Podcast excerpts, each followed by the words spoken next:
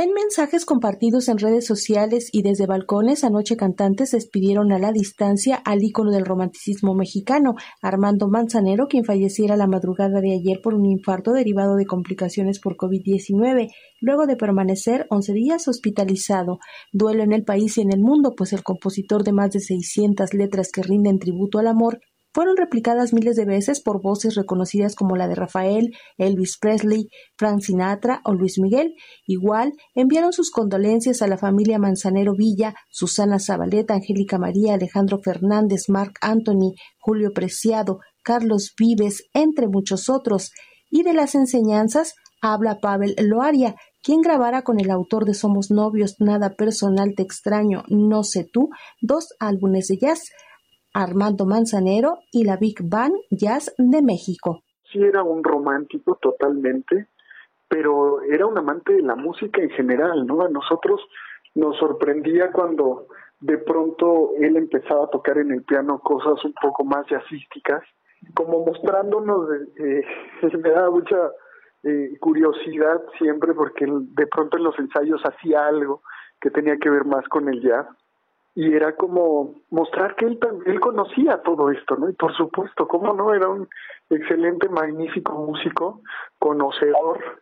Entonces, son, pues sí, son cosas maravillosas, ¿no? Ayer la noticia de la muerte del cantautor yucateco desató mensajes de artistas, escritores y funcionarios. Estos últimos anunciaron un homenaje en el Palacio de Bellas Artes cuando las condiciones sanitarias lo permitan.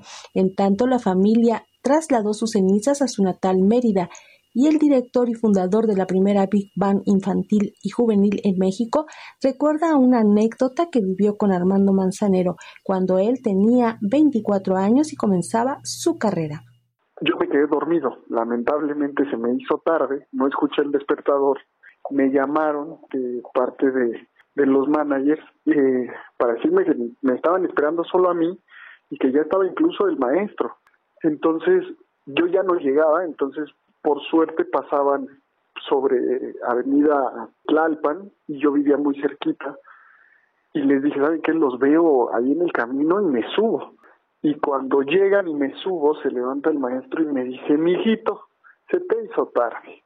Y entonces, pues me quedé completamente atónito y le maestro, de verdad, mil disculpas. Y me dijo, no te preocupes, a mí también me llegó a pasar, nada más que yo soy hermano manzanero. nos reímos, ya me dejó pasar y continuó la gira y después platicando ya en la comida y todo, me decía, bueno, pues eres el más joven de todos ahorita, no te preocupes, pero no te puede volver a suceder. Se apagó la luz de la vida del hombre que con letras nos enseñó que la semana tiene más de siete días, en tanto que un tributo convocado por la Sociedad de Autores y Compositores de México, que él presidió hasta su fallecimiento, fue recibido por Tania Libertad interpretando esta tarde Villover. Esta tarde vi llover, vi gente correr y no estabas tú.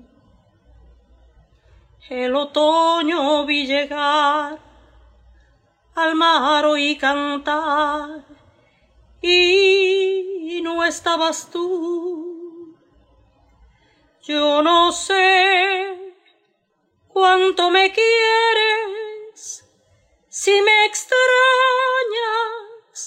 o me engañas, solo sé que vi llover, vi gente correr y no estabas tú.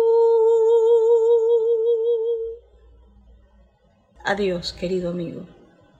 Te voy a extrañar. Para Radio Educación, Alejandra Leal Miranda.